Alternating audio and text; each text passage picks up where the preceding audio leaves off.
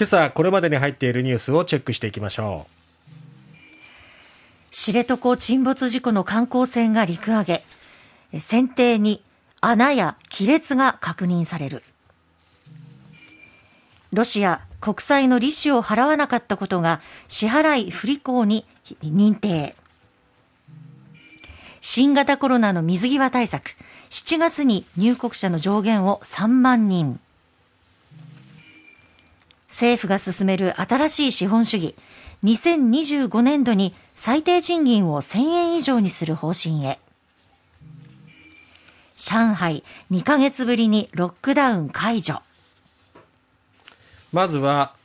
知床観光船沈没事故ですけれども、そのカズワンが、はい、昨日、網走港に陸揚げされました。この船体の後ろの方の底の部分には穴や亀裂とみられる損傷が確認されたということですね、はい、ただこの損傷は最初に沈没した時にできたものなのか、あるいは、えーまあ、その何かしらの影響で座礁した時に穴が開いたものなのか、はい、あるいは一度引き上げられて栄光した時に落下しましたよね。ね180メートルぐらいの海底に、はい、その時にできたものなのかっていうのがまだわからないということなんですね。ただ、引き上げられたことによりまして、昨日午後、乗客の家族の方々に公開されました。はい、えー、旧家族27人が出席して、保管場所の献花台に花を手向けたということです。船体を見て涙を流す家族もいらっしゃって、なぜ事故が起きたのかしっかり捜査をしてほしい捜索も引き続きお願いしますという声が上がったということなんですね。はい、これまで行方がわからない12人の方手がかりがなかなかなくって。そうですよね。これは本当に辛いですよね。ねで一体なんでこの事故が起きてしまったのかっていう部分ずさんな安全管理っていうのは浮かび上がってきてるんですけど、はい、船そのもので何が起こったのかっていうのはまだ分かってなかったので、まあ、一刻も早くそういった手がかりに結びつけられるといいなと思いますよね。えーそしてこうどこに手を合わせていいのかってあの待ち続ける家族っていう方々も本当にその気持ちよね。もう本当耐えられないと思うんですけれども、えー、今後の事件、事故、この解明に早く結びつければなと思います。すねはい、さて、ロシアですけれども、デリバティブ、金融派生商品を扱う世界の大手金融機関で作るクレジットデリバティブ決定委員会は、昨日、ロシア国債が支払い不履行に当たると認定しました。で、これによって市場から事実上デフォルト、債務不履行と見なされる可能性が高くなりました、うん、えロシア国債がデフォルトとなればこれはロシア危機の1998年以来で外貨建ての債務としてはロシア革命後の18年にデフォルトを宣告して以来およそ1世紀ぶりということなんですね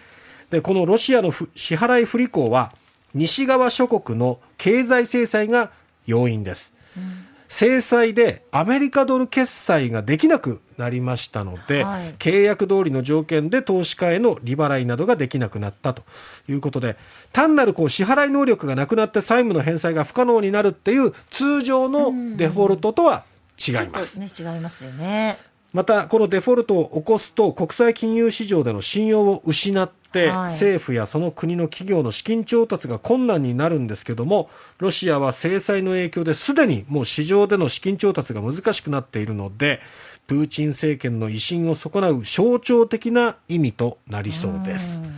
はい。経済制裁がいろんなところにこう影響を及ぼしてますね。すねどんどん状況が悪化していますよね。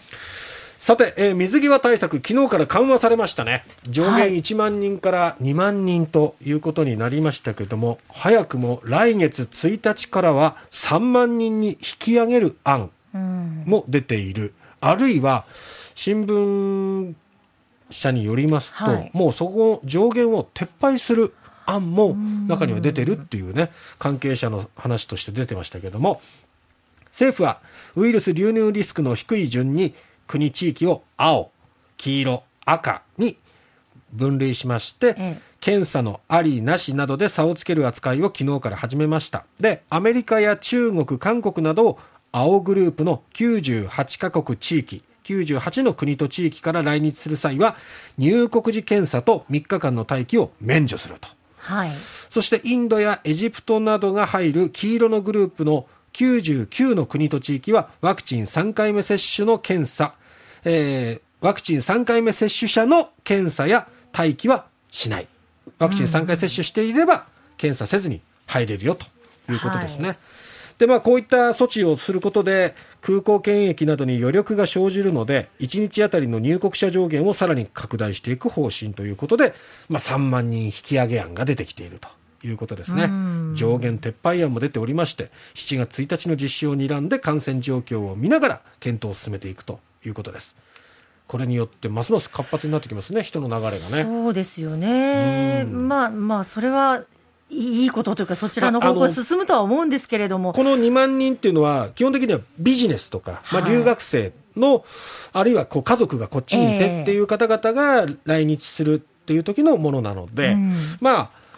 これによって経済が活発したりとか、そうですよね。やっと会えたあのいう人福岡。空港でも韓国と日本ではい国際結婚されて、やっと旦那さんに会えたっていう方が、うん昨日 RKB の取材に答えてましたけどもね、そういう方もいらっしゃる。そうですね。観光客受け入れに関しては10日からの再開を、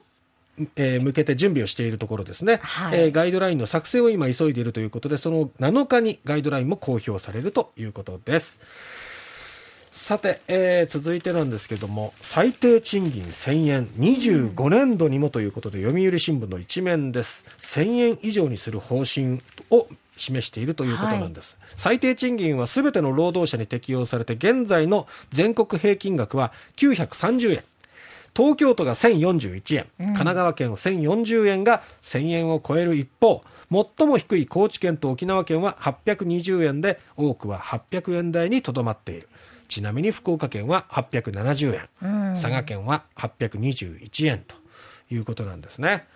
これ、最低賃金の引き上げ額は毎年、労使と有識官有識者がメンバーとなる中央最低賃金審議会が、まあ、議論して決めるということなんですね。はいただ中小企業の一部は経営負担の増加につながってしまうので、賃上げには難色を示してきたんですけどはい。今人手不足じゃないですか、うん。どこの業界も、えやっぱり賃金が低いとなると入ってこないからやっぱりそこは上げ賃上げ。せざるを得ないというふうに進んでいくようですけどもさあ最低賃金1000円となるのかどうか、2025年度にも実施を目指しているということです。上海ロックダウンが2ヶ月ぶりに解除となりました。ただまあすんなりといった感じじゃないですねまだまだ皆さんには PCR 検査なども求め続けていくっていうことですけど、はい。大きく経済が停滞していますから、これからいよいよ稼働ということで、どれだけ中国経済がまた持ち直していくのか、うんそれにそうですね付随する世界の経済がどれだけ上がっていくのか注目です。